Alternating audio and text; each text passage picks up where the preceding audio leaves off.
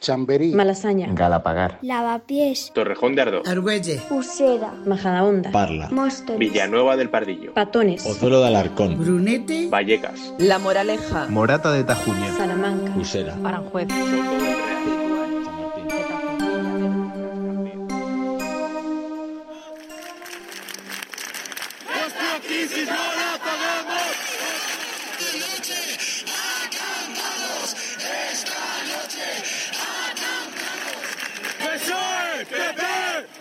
Soto del Real.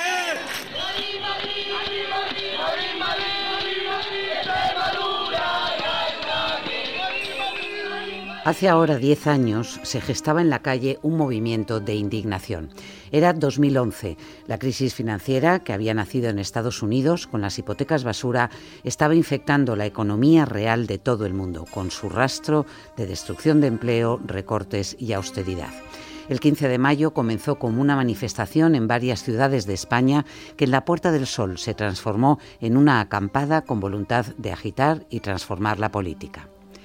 Esto decía entonces la secretaria general del Partido Popular, María Dolores de Cospedal. Yo no sé a quiénes representan otros que también están en la calle. Pero efectivamente, si quieren representar a un grupo de población y a unos intereses determinados, o mejor dicho, a una forma de ver la sociedad y de estar en la sociedad, deberían participar del juego de la representación, aceptar unos compromisos y ponerse delante del ciudadano para que el ciudadano le pueda preguntar a uno y le pueda exigir a uno. Y eso es exactamente lo que hicieron.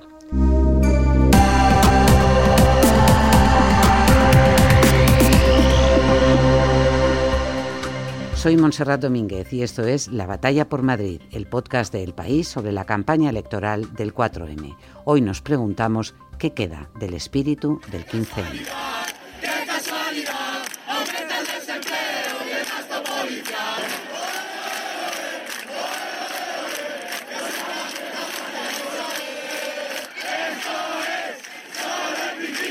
Tenemos apoyos, hay más de 13 ciudades ahora mismo con, con campanas como las nuestras.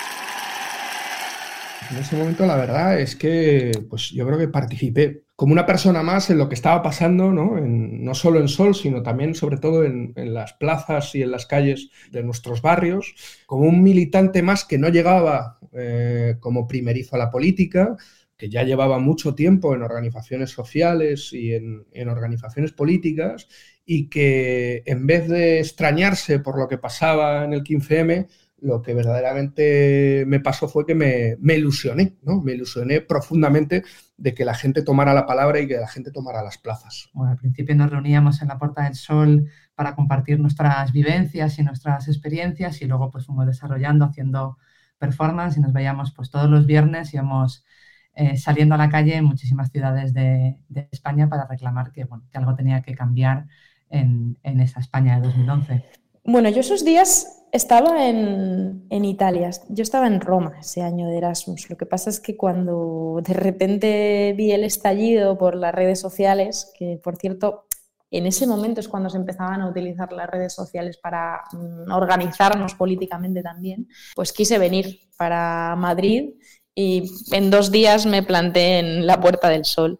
Mi participación en el 15M fue fundamentalmente desde Juventud sin Futuro. Eh, era una organización juvenil, pero que salía de estudiantes que nos habíamos conocido en esa batalla contra el proceso de Bolonia y que ante la crisis, las políticas de austeridad y el hecho de ver que mm, las expectativas que teníamos como generación habían sido frustradas, pues decidimos movilizarnos y organizarnos como Juventud sin Futuro.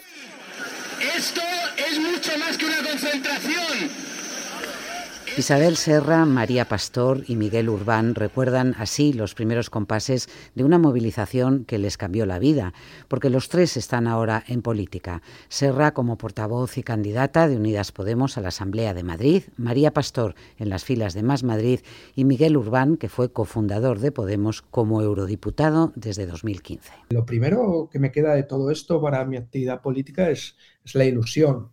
Lo segundo es un, una idea clave, que es la necesidad de mandar eh, obedeciendo y de, sobre todo, tener los pies en, en, en la tierra, ¿no? Saber verdaderamente qué intereses representas, que lo recuerdo cada día que entro en el, en el, Parlamento eh, Europeo, ¿no? Es algo que, vamos, que, recuerdo cada día. Yo creo que una de las lecciones también muy importantes del 15M es que si no haces política tú, hacen política por ti y normalmente contra tus intereses. Era una impugnación también al elemento de la delegación política, era, una, era un llamamiento a la participación. Sigue siendo real y sigue siendo posible y no es nada utópico pensar que las cosas que pedíamos durante el 15M se pueden realizar desde las instituciones. Creo que quienes nos decían que era eh, utópico, imposible, era por casi desanimarnos y que no diésemos el paso de, participar en política, entrar a las instituciones y cambiarlas desde dentro. Pensar que solamente el 15M eh, podía cambiar las cosas desde los movimientos sociales, eh, pues es eh, equivocado y por tanto por eso dimos el salto hacia las instituciones. Pero también pienso, y esto es lo que creo que nos hemos dado cuenta después de hacer ese salto institucional, que también puede generarse una ilusión electoral o una ilusión institucional, que primero se genera una ilusión social y después una ilusión electoral, es decir, que las instituciones tienen muchos límites, que las instituciones son un traje hecho a medida de quienes las han diseñado, de quienes tienen el poder y por tanto podemos cambiar las cosas desde las instituciones, pero solamente si hay movimientos sociales que empujan desde, desde abajo, desde fuera, para que haya avances sociales.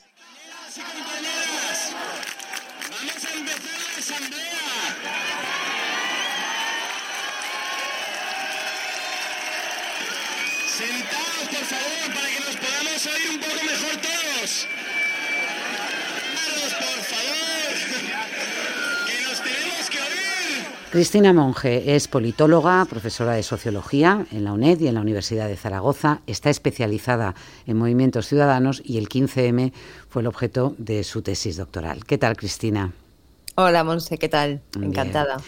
Oye, ¿qué ha quedado del 15M? Bueno, pues ha quedado eh, un perímetro del debate social y político en el que nos hemos estado moviendo durante estos 10 años, nada menos. Y se nos olvida con frecuencia que la labor, que la función que cumplen los movimientos sociales no es tanto solucionar problemas como señalarlos. Es decir, decir cuáles son eh, esas cuestiones del sistema que, fallan en un sentido u en otro y en todo caso ir apuntando posibles vías de por dónde se puede salir de eso. ¿no? Pero luego la, gestión, la, identificación de las soluciones y la puesta en marcha de esas soluciones corresponde al entramado político e institucional, no a los movimientos sociales. Entonces, ¿qué ha quedado del 15M?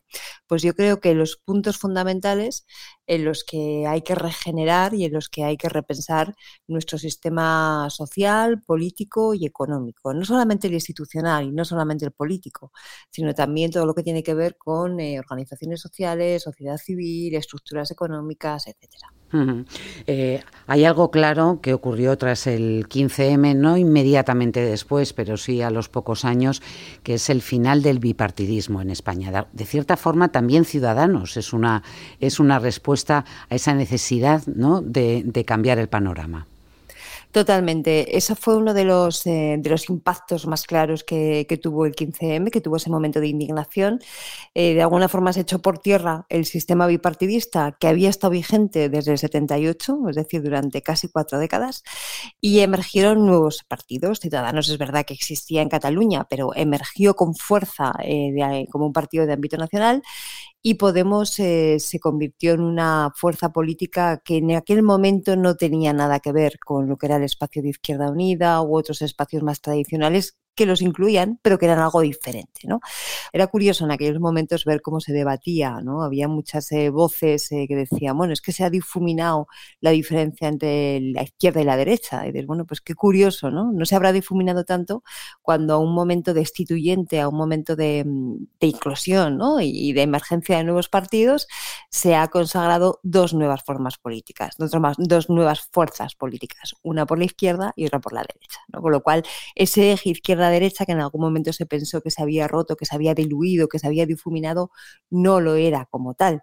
Lo que se había roto más bien era la confianza en los partidos políticos tradicionales. Y eso es lo que hace emerger a nuevas formaciones. Mm. Hablas de los partidos, pero también las instituciones, porque los, eh, los sindicatos perdieron también mucha fuerza porque perdieron también mucha credibilidad en aquellos tiempos, en los tiempos del 15M. Claro, es que esto es un tema absolutamente crucial, este que señalas. A veces se, ha pensado que, el 15M era, era, un movimiento contra los políticos que estaban allí en ese momento, ¿no? Y en realidad el grito de los indignados era un grito anti-establishment, anti-sistema, entendiendo por tal todo lo que lo forman.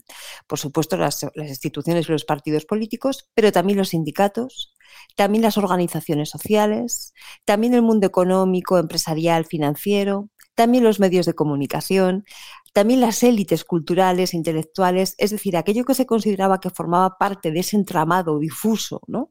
que de alguna forma se intuía que era el sistema, todo eso eh, era culpabilizado como, eh, por un lado, el causante de la enorme crisis económica, social, financiera que se estaba viviendo, pero sobre todo también de la incapacidad que tenía el sistema para solucionar esa crisis en beneficio de las mayorías, en beneficio de la sociedad, puesto que se percibía como una defensa solamente de unos privilegiados solamente de unas élites, que podían ser, como decíamos, políticas, sociales, económicas, culturales, eh, periodísticas, pero formaban parte de ese entramado. Entonces, efectivamente, los sindicatos también fueron, uno de, fueron objeto de crítica, al igual que otras organizaciones sociales, empresariales, etcétera. ¿Qué ocurre cuando los indignados o los políticos eh, que se acunan en ese movimiento acaban formando parte de lo que ellos mismos han definido como casta o establishment a medida que van entrando primero en los ayuntamientos, los ayuntamientos del cambio, antes en, eh, en el Parlamento Europeo y luego finalmente en todos los gobiernos?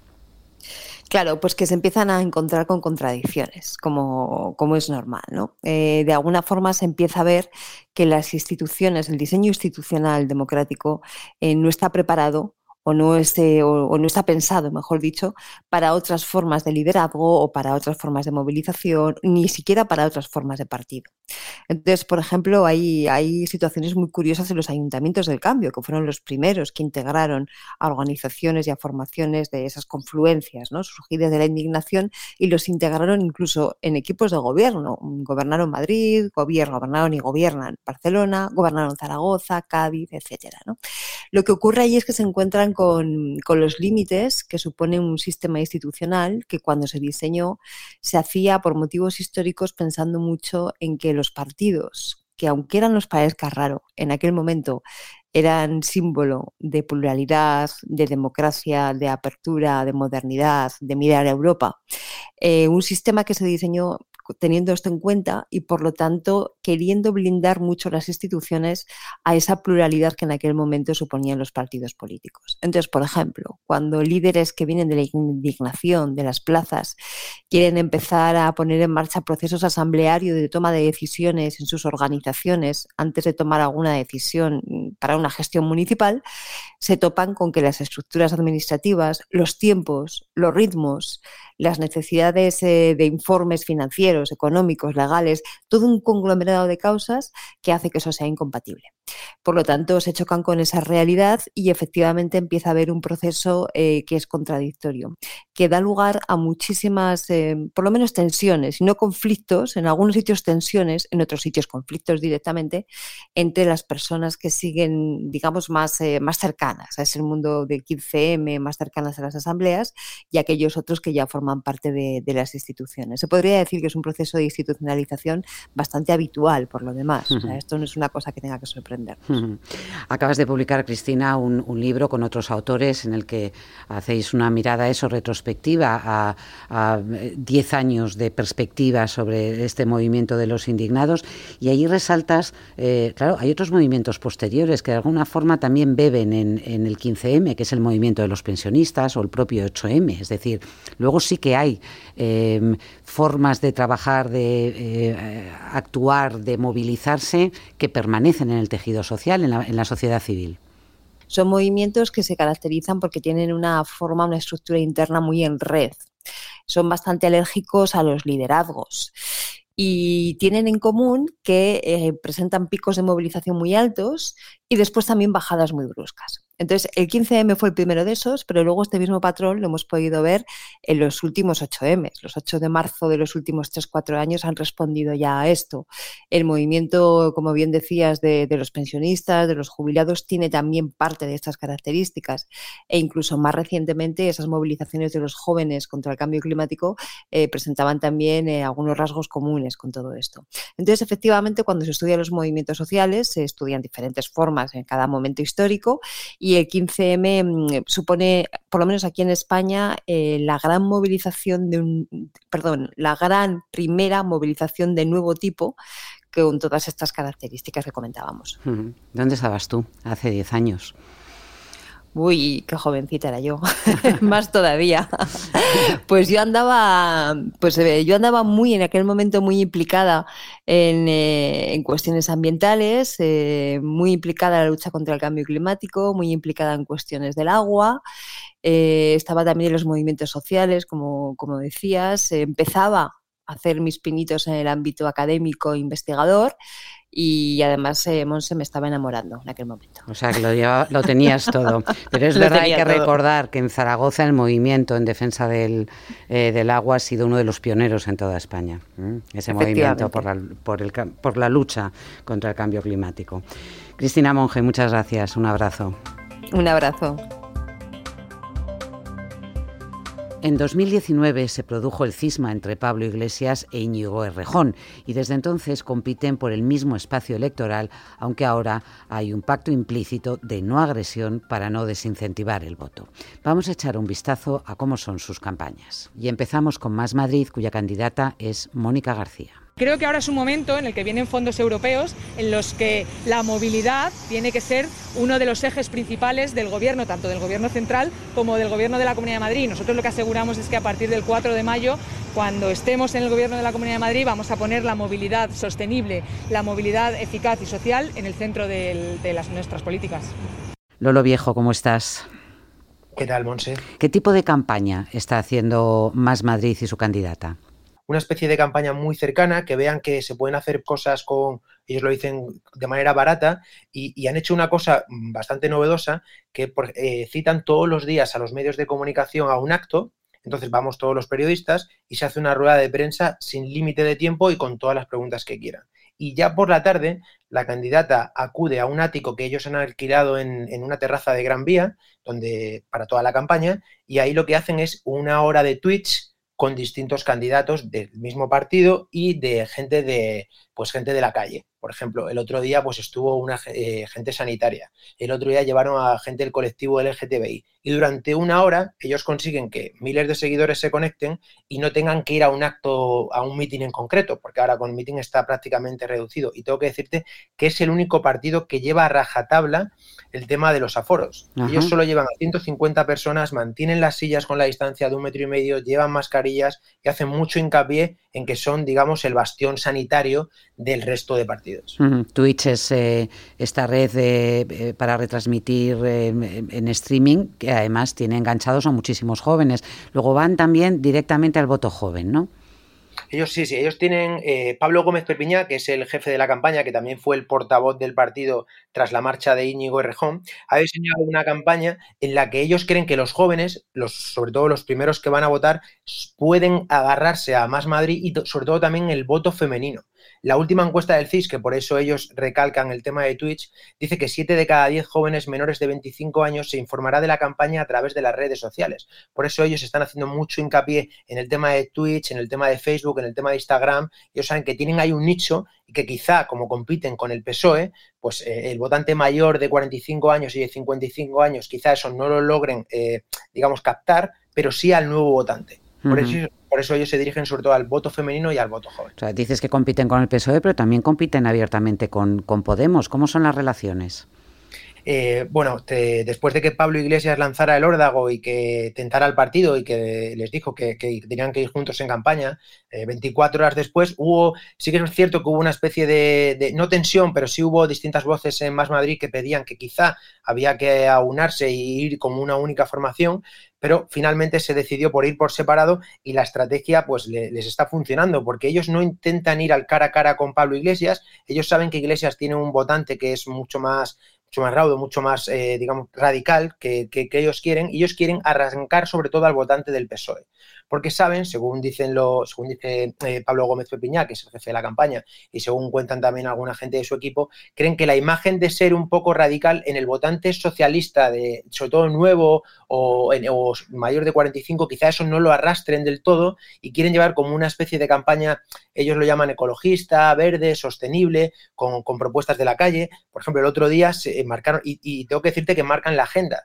Ellos eh, para esto son muy buenos porque lanzan propuestas que pillan un poco descolocados al resto de partidos y que hace que el resto de medios pregunten por esta campaña o por esta propuesta de Más Madrid. Por, ejemplo. El, otro día, ellos eh, han propuesto que si Mónica García llega a la presidencia de la Comunidad de Madrid, habrá tampones y compresas siempre en todos los edificios públicos de la Comunidad de Madrid, porque lo consideran igual que el papel higiénico. Bueno, esto al final está encima de la mesa. Todo el mundo siempre hablaba de, lo que llamaban la tasa rosa, pero estos se desmarcan de eso y ellos, si llegan a la presidencia, ofrecerán estos productos higiénicos de higiene femenina. Bueno, pues consiguieron que el resto de partidos se posicionara y que se hablara de eso. Hace dos semanas, antes del inicio de la campaña, lo mismo. Eh, si recuerdas que a Íñigo Rejón le dijeron en la tribuna del Congreso, vete al médico se lo dijo un diputado del PP. Bueno, pues ellos aquí en Madrid han lanzado una propuesta que se llama Plan Vete al médico porque, según cuentan, solo hay cuatro psicólogos por cada 100.000 habitantes en Madrid para atender, con una lista de espera descomunal. Bueno, pues ellos quieren duplicar las contrataciones de psicólogos con este plan que se llama Beta al Médico y tratar de reducir esa lista de espera. Mm. En fin, son pequeñas propuestas que eh, mediante el ruido mediático, que, que si bares, que si todo abierto, que si ETA, que si Sánchez, que si no sé qué, pues ellos intentan introducir este tipo de mensajes a través de sus canales y al final, pues esto le llega a la gente, ¿no? Mm. Muy bien, Lolo, pues seguimos eh, tu campaña y lo que nos cuentes de Más Madrid y de Mónica García. Gracias. Gracias. Madrid no puede vivir exclusivamente de las cañas y no puede vivir exclusivamente de la construcción. Siempre vamos a ser una potencia en la hostelería. La construcción está muy bien, pero tiene que haber vivienda pública y tiene que haber una manera de limitar los alquileres también para las empresas. Es decir, ¿por qué España solamente va a poder ser un país de turismo? ¿Por qué nosotros no vamos a poder generar alto valor añadido y que nuestras empresas sean conocidas internacionalmente? Paula Chouza está siguiendo los pasos de Unidas Podemos y de su líder Pablo Iglesias. ¿Qué tal, Paula? Hola, muy buenas. Aunque me estabas diciendo que la campaña es un poco extraña, no es fácil eh, ni estar con Pablo Iglesias ni compartir el espacio en el que, en el que tiene los actos de, campaña. Efectivamente, sobre todo la, la precampaña hasta ahora eh, ha sido extraña y seguir sus pasos en directo ha resultado prácticamente imposible durante las primeras semanas no, hubo ningún acto de, él en el que los medios de comunicación pudiésemos estar presentes. Se, convocaron, sí, varias charlas y presentaciones telemáticas, pero al margen de eso y de alguna entrevista en radio y televisión, la agenda del candidato la mayor parte de los días amanecía vacía. El formato elegido eran reuniones que ellos llamaban privadas, por tanto no se nos avisaba, y a mediodía su equipo distribuía una nota de prensa, recursos gráficos y vídeos enlatados con declaraciones suyas. Esta inercia, sin embargo, se rompió el viernes con un primer acto en la azotea de la sede de Podemos, en el que también estuvo Irene Montero y, asociaciones de defensa de los derechos LGTBI. A partir de ahí sí hemos podido estar en el mitin de Alcalá y también ayer en el de Lavapiés. Mm. Comentabas que el mitin de, Lavapiés tuvo un, tono diferente, menos eh, agresivo que otros, eh, quizá porque se sentía en un territorio cómodo. Recordemos que fue en el Teatro del Barrio donde nació Podemos o donde eh, se puso de, de largo en 2014, ¿no? Exacto. En la precampaña hemos visto al Pablo Iglesias más combativo, el que se aproxima a los movimientos sociales, el que recorre a pie Vallecas y luego felicita en televisión a sus vecinos por haber mostrado que son un barrio, dijo el que no acepta el fascismo, en referencia al mitin de Vox que acabó con cargas policiales. Ese Pablo Iglesias de los orígenes, antisistema y muy crítico con la derecha y también con los medios de comunicación, aunque esto ha sido una constante en Podemos. Eh, en este primer acto ya con la campaña en marcha en Lavapiés, como decías, eh, se vio un candidato más cómodo, que apeló a las sonrisas y a la educación para responder a lo que él dice los insultos y el odio de, la derecha. Eh, ya un día antes en Alcalá había llamado a movilizarse sin violencia ni provocaciones, pero en Lavapiés el público estaba entregado y tanto la vicepresidenta Yolanda Díaz como la ministra Ione Belarra apelaron también en sus intervenciones a esa esperanza y a la ilusión por el cambio como decía, se trata de, una plaza amiga que vio que vio nacer a Podemos y por tanto el ambiente era festivo. ¿Qué sabemos del programa de, de Unidas Podemos para el 4 de mayo? El programa completo se presenta precisamente este martes, pero a lo largo de estas semanas Iglesias ya ha ido desgranando alguna de las propuestas.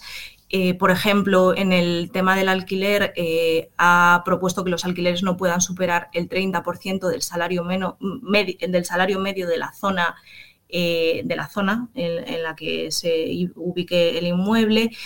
también ha presentado algunas reformas en fiscalidad. Eh, han dicho que eliminarán por completo la bonificación actual del 100% del en el impuesto de patrimonio eh, para las fortunas que superen el millón de euros. Em, también bueno, han propuesto retirar todas las ayudas a la, tauromaquia. Eh, han propuesto también dentista gratuito, invertir mil millones más al año en sanidad. Que la universidad y la FP pública sean gratuitas en dos años. Algunas, algunas de propuestas ya, ya han ido presentando. Muy bien, Paula, pues estamos pendientes de las nuevas que, que conozcamos a partir de hoy. Gracias y buena campaña. Muchas gracias a vosotros.